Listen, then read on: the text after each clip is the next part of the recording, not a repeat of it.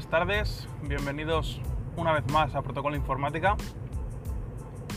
Hoy a una temperatura de 19 grados cuando son las 5 y 36 de la tarde. Estamos a jueves, ya queda menos para el fin de semana, tengo ganitas ya. Esta semana está siendo un poco apoteósica, de reunión en reunión. Y tengo el cerebro que me va a estallar. Bueno, el tema.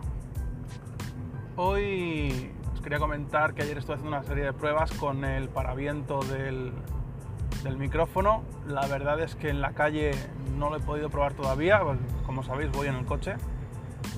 Y no parece que reduzca mucho más el ruido de lo que ya lo hacía de por sí la propia goma espuma que lleva el micro. Mm, no sé qué voy a hacer con él, si me lo voy a quedar, yo creo que sí, porque igual en algunas situaciones pues pues me va bien poder grabar con él en la calle. Además hoy hace mucho viento y puede que luego haga alguna prueba a ver qué tal funciona.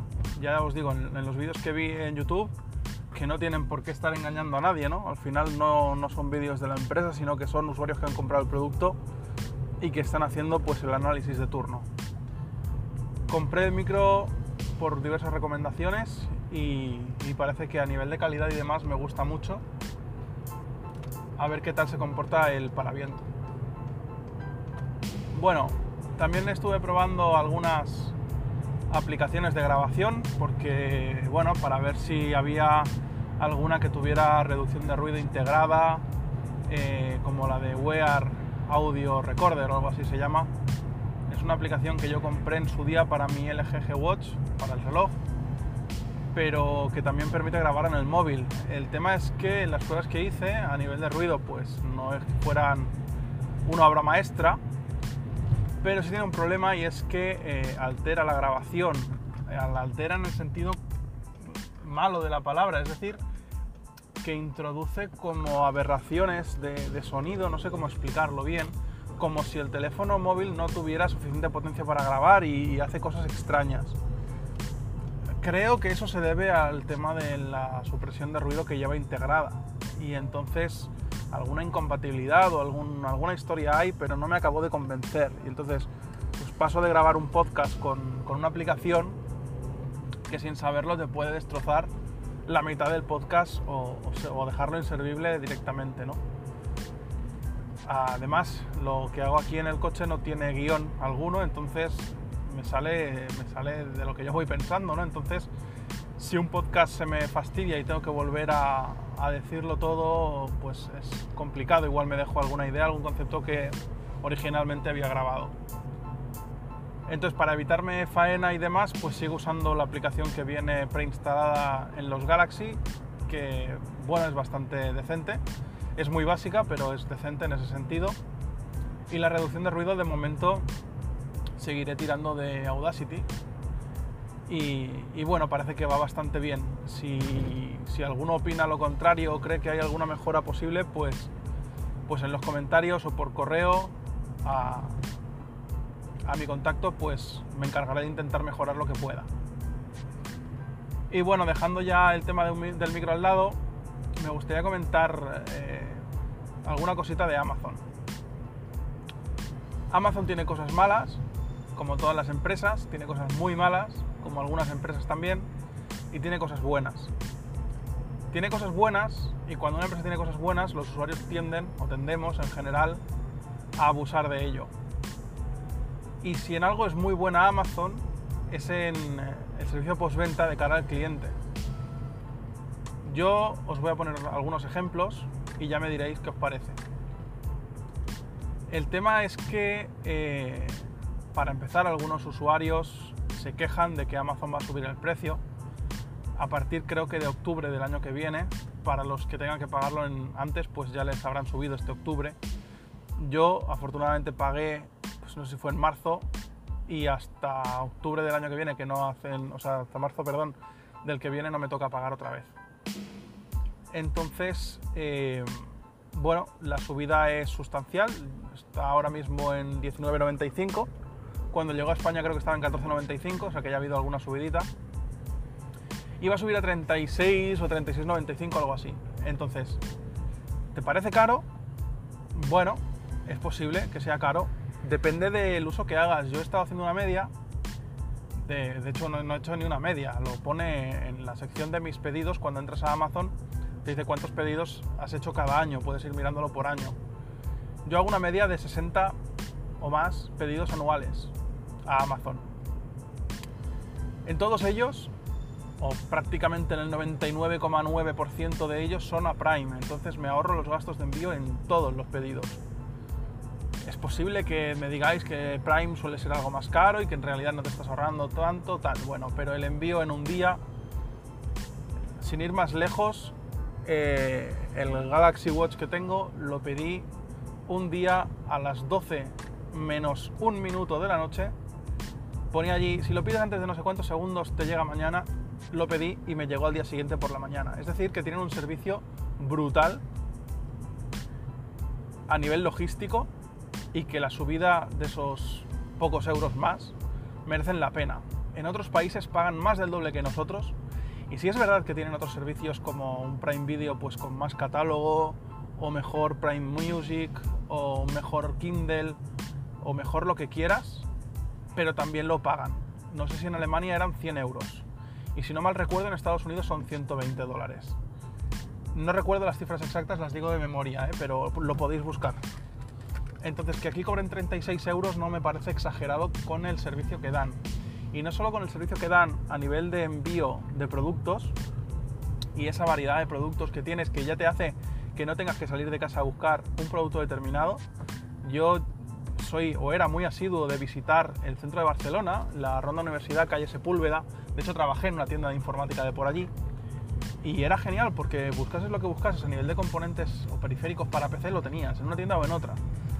Era un poco arduo, aunque también era un poco... Era arduo pero divertido a la vez, era como un ritual el hecho de querer montarte un ordenador a piezas o querer un componente concreto y patearte Sepúlveda. Eh, entrando en todas las tiendas, cogiendo sus tarifas, luego te vas a tomar un café o un bitter cash por ahí, mientras decides en qué tienda eh, vas a pasar la próxima hora de tu vida haciendo cola para que te atiendan y ver si tienen stock de ese producto que tú quieres comprar. Bueno, esto llegaba a un punto en que incluso era divertido, ¿no? Porque era pues eso, pues mira, me voy la tarde del viernes, eh, estoy por Barcelona, me miro tiendas de informática que al final, pues si te gusta el tema, pues, pues lo disfrutas de alguna manera. Y luego pues vas, haces tu compra y demás. Pero hace unos años hacia aquí, de hecho me pasó cuando monté mi primer ordenador gaming en el 2012, 2012-2013, que después de haberlo montado, con el análisis de corriente de Asus de la placa base me di cuenta de que había picos de tensión hacia abajo y bueno, sospecho que era porque la fuente pobrecita estaba reaprovechada de la anterior máquina y no tenía suficiente para no tenía potencia suficiente para aguantar el, el crossfire que tenía con las tarjetas gráficas y demás. Y decidí irme a buscar una fuente de alimentación a Barcelona, porque la tenía al momento y porque, bueno, tenían variedad. Pero me costó muchísimo encontrar una fuente exactamente la que yo quería. Yo buscaba fuentes Corsair, mínimo plus gold y 1500 vatios. 1500 no, perdón, 1050. Buscaba la HX 1050 de Corsair. Me hubiera conformado con algunas otras, pero es que no había esas potencias en las tiendas. No tenían stock, me decían tres o cuatro días, una semana. Hasta que milagrosamente en una tienda que hace esquina o que hacía esquina, ya no sé si está, creo que no, Revolution Computer, tenían una la última, y me la llevé a 150 euros.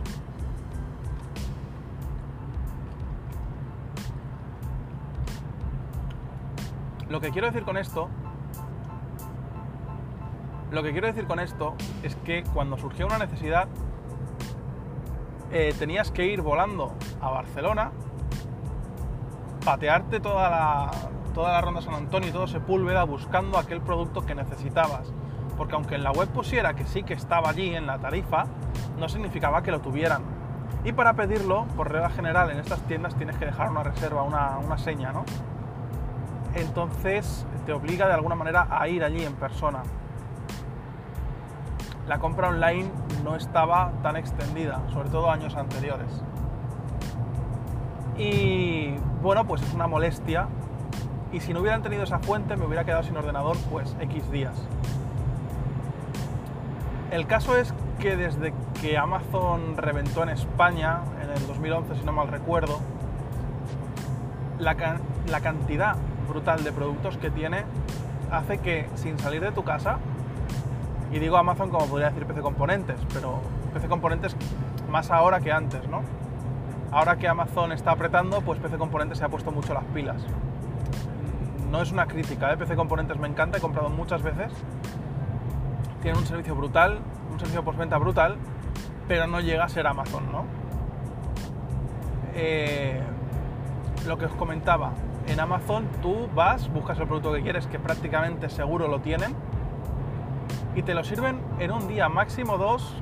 Y sí que es verdad que algunas cosas tardan más, pero son cosas sobre todo muy específicas, muy concretas. Tú buscas un ratón modelo tal, no sé qué, no sé cuántos y tienen ese ratón. Que buscas la fuente no sé qué del no sé cuántos y la tienen.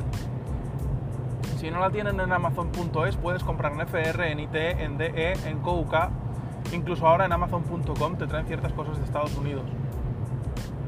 Entonces eso no lo tienes en una tienda física. Y cuando es Prime, en Amazon.es, tienes un servicio de entrega súper rápido. De hecho, si vives en Barcelona Capital o en Madrid Capital, si no me equivoco, tienes el Prime Now, que pagando un sobrecoste te lo traen el mismo día en una o dos horas. Vamos, que tardan menos en hacer ese pedido que en cogerte el coche irte hasta Barcelona, buscar una zona azul o pagar un parking, comprar el producto y volverte. Tardas menos en pedirlo a Amazon y recibirlo en tu casita sentado con las pantuflas que en largarte a buscar una tienda. Y eso si vives relativamente cerca de Barcelona o de Madrid. Si vives en otro pueblo apartado, olvídate. Entonces, eh, esto es una gran ventaja. Pero lo que os quería comentar sobre todo es el servicio postventa, porque muchas empresas como MediaMarket pueden tener un buen precio, pero el servicio postventa suele ser pésimo. En cuanto que pasan los 14 días de que has comprado un producto, ya te puedes olvidar. Os pongo un ejemplo. Compré un televisor Sony en 2015, la primera generación de Android TV. Por lo que sea, esa unidad venía defectuosa y a las pocas semanas empezó a dar pantallazos rosas. Se quedaba en rosa y ni se apagaba ni nada de nada. La tenías que reiniciar y aún así salía rosa, entonces volvías a reiniciar y cuando tenías suerte, la tele se encendía bien. Hasta que llegó un día en que ya pues no, no se encendía, se quedaba en rosa y ya está, sin audio ni nada. Entonces yo no avisé antes al servicio técnico porque me quería ahorrar el papeleo, el papeleo, papeleo metafóricamente. Lo que me quería ahorrar en realidad era el hecho de tener que coger la tele, buscarle una funda, a unos trapos o una manta, cargarla al coche, una tele de 43 pulgadas en un Ibiza, llevármela hasta un Media Market, entregarla allí y quedarte, según decían ellos, mínimo un mes sin tele hasta que Sony hiciera lo que tuviera que hacer con ella. Un mes sin tele una tele que tenía pues a lo mejor dos, tres meses. Sí, estaba en garantía y ellos la cubren, pero a su manera. Eso es el servicio postventa de MediaMarket. Afortunadamente se me ocurrió llamar a Sony directamente y en tres días tenía una tele nueva en mi casa. Se llevaron la vieja y se acabó. Bravo por Sony también. ¿Qué pasa en el caso de Amazon? Un ejemplo real me compro un teléfono móvil, Nexus 5, 5X, perdón.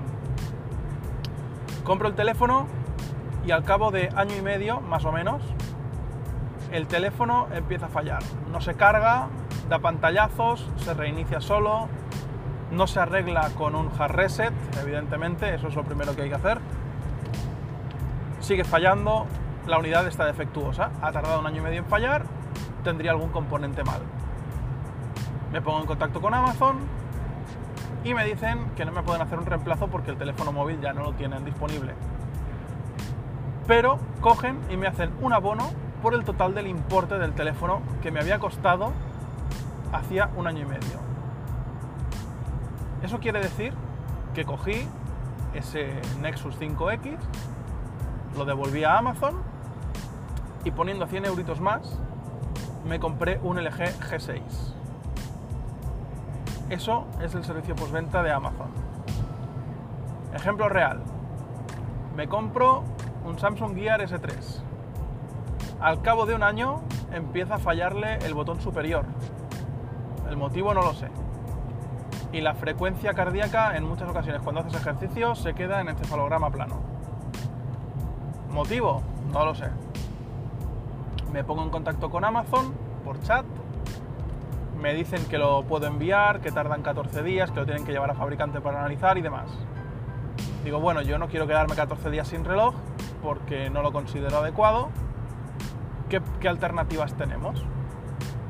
Bueno, pues me hacen una etiqueta de devolución, devuelvo el reloj después de un año y me devuelven la totalidad del importe a mi tarjeta de crédito.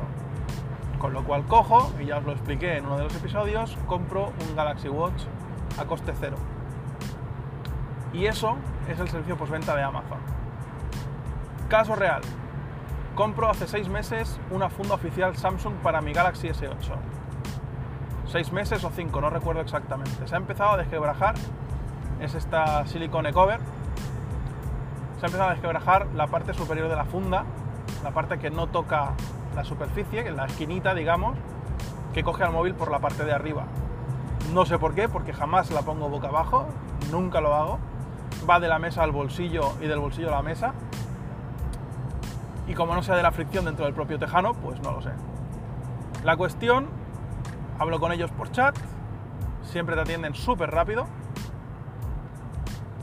Y el chico me dice que no hay problema, que me devuelve el importe y que para que mi móvil no esté desprotegido esos días, que no me hace devolver la funda, que él me devuelve el dinero, que cuando tenga el dinero en mi cuenta me compre otra funda o lo que yo quiera y que entonces les devuelva la que está estropeada. Y me dan un mes para devolverla, o sea que ahora mismo tengo dos fundas. Evidentemente si no la devuelvo, pues me cobrarán otra vez la funda y se acabó. Eso es un servicio postventa. Un servicio que mira siempre por el cliente, independientemente de que el cliente tenga o no razón, porque en algunas ocasiones estoy seguro de que más de uno ha abusado del sistema y ahora vamos con eso. El caso, el caso es que la gente que se queja del precio de Amazon no está teniendo en cuenta, yo creo, ese nivel de, mirar por el cliente. Como decía, Amazon no son santos. Eh, los trabajadores están hasta el moño de la empresa y tiene cosas muy malas, ¿no? Pero bueno, lo que tiene malo lo tiene malo y lo que tiene bueno pues hay que reconocérselo. Y a mí no me gusta que se coja y se tacha una empresa solamente por lo que hace mal, también hay que ver lo que hace bien y esto pasa con Apple, pasa con Google y pasa con todas. A mí no me gusta iPhone, lo sabéis de sobras, pero hay que reconocer pues que Apple hace cosas bien, hace muchas cosas bien y hace muchas cosas mal. Entonces, de las que a mí me parece que hace mal, pues es uno de los motivos por los cuales yo no compro, no compro ni compraré, al menos de momento, un iPhone. Lo que me gusta cómo hace y cómo desarrolla, pues por ejemplo el iPod, yo me he comprado un iPod o me compré un iPod en su día. Entonces, mm, no cojo una empresa y digo, no, no, tú no, porque haces esto mal y yo no te compro. Como la gente que pedía hacer boicot a Amazon, pues francamente, mm, bajo mi punto de vista no tiene mucho sentido, porque que tú le hagas boicot o que 100.000 personas le hagan boicot no va a servir para nada. Eso sí, sugerencias y encuestas, pues las relleno todas. Valoro vendedores y valoro productos. Entonces, yo creo que esa es la forma de apoyar o de mejorar una empresa y no despotricar de ella porque sí. Eh, a lo que yo venía era al abuso, perdón, al abuso de, de los clientes, de los usuarios, de este mega servicio postventa que tienen en Amazon. Y esto lo he escuchado yo con conversaciones con amigos, con conversaciones con familiares, y uno se calla porque al final ya mm, no sabes qué decir. Pues me parece tener mucho morro. Gente que ha pedido un producto X, mm, no voy a poner el ejemplo, producto X. Eh, ese producto, por lo que sea, no llega cuando tenía que llegar, igual llega un día más tarde. La cuestión es que antes de que llegue, la persona que ha pedido ese producto se pone en contacto con Amazon diciendo que no ha llegado y se pone muy mal con Amazon, se pone de culo. De manera que como Amazon siempre mira por el cliente, Lo que hace Amazon es decir, vale, no te ha llegado el producto, tomamos nota, te enviamos otro o quieres el dinero. Pues entonces aquí eh, la persona en cuestión solicita o bien el reembolso, con lo cual tiene ya el dinero, o bien solicita que le envíen otro, con lo cual tiene el producto. ¿Qué pasa? Que le llega el producto que ha pedido como reemplazo o el dinero, y al día siguiente o a los dos días le llega el primer producto que había solicitado, es decir, ahora tengo dos. Pero esta persona, que no es nada honesta, se calla la boca como un cabrón, porque no tiene otro nombre, y se queda el producto. Y o lo vende, o si no pidió un reemplazo, pues tiene el producto y tiene el dinero. Y por gente así, que conozco muchos casos, es cuando Amazon se pone tonta y a personas totalmente inocentes, como mi suegra, por ejemplo, que le ha pasado en una ocasión o en dos, Amazon ya le ha insinuado que ha hecho muchas devoluciones de algunos productos. Y vamos a ver, las he revisado yo. Lo que mi suegra ha devuelto se tenía que devolver. Entonces, por gente estúpida que hace ese tipo de cosas, otra gente sufre las consecuencias, recibir mails molestos por parte de Amazon insinuando ciertas cosas. Y claro, esa persona pues ya no quiere comprar en Amazon. Mi suegra dice que prefiere comprar en GearBest. Pues no sé. Y eso lo hacen los usuarios que luego encima se quejan de que han subido el Prime. Joder, si es que no me fastidies. Tendrán que, subsistir de alguna manera si les estamos timando. Por Dios. Les estamos timando. Y ya veremos si no endurecen las políticas de devolución que tienen a causa de esta gentuza que no tiene nombre. Entonces, a mí, para el que se queja del precio de Amazon ahora mismo, no tiene razón. Y el que abusa del servicio postventa, ojalá le pillen porque no tiene nombre. Porque ahora se ríe y jijaja, tengo dos. Pero el día que realmente te pase algo con un producto Imagínate, te compras un Galaxy Watch como me he comprado yo y realmente te sale defectuoso y no te lo quieran devolver y tengas que tramitar garantía y esperarte ahí un mes sin tu flamante reloj porque lo han enviado, vete a saber a qué servicio técnico de Samsung, entonces, entonces te vas a quejar. Así que bueno, ahí dejo el tema de, de Amazon, que yo creo que da para mucho debate. Y hasta aquí el episodio de hoy. Gracias por haberme escuchado. Seguimos en protocoloinformática.com. Un saludo.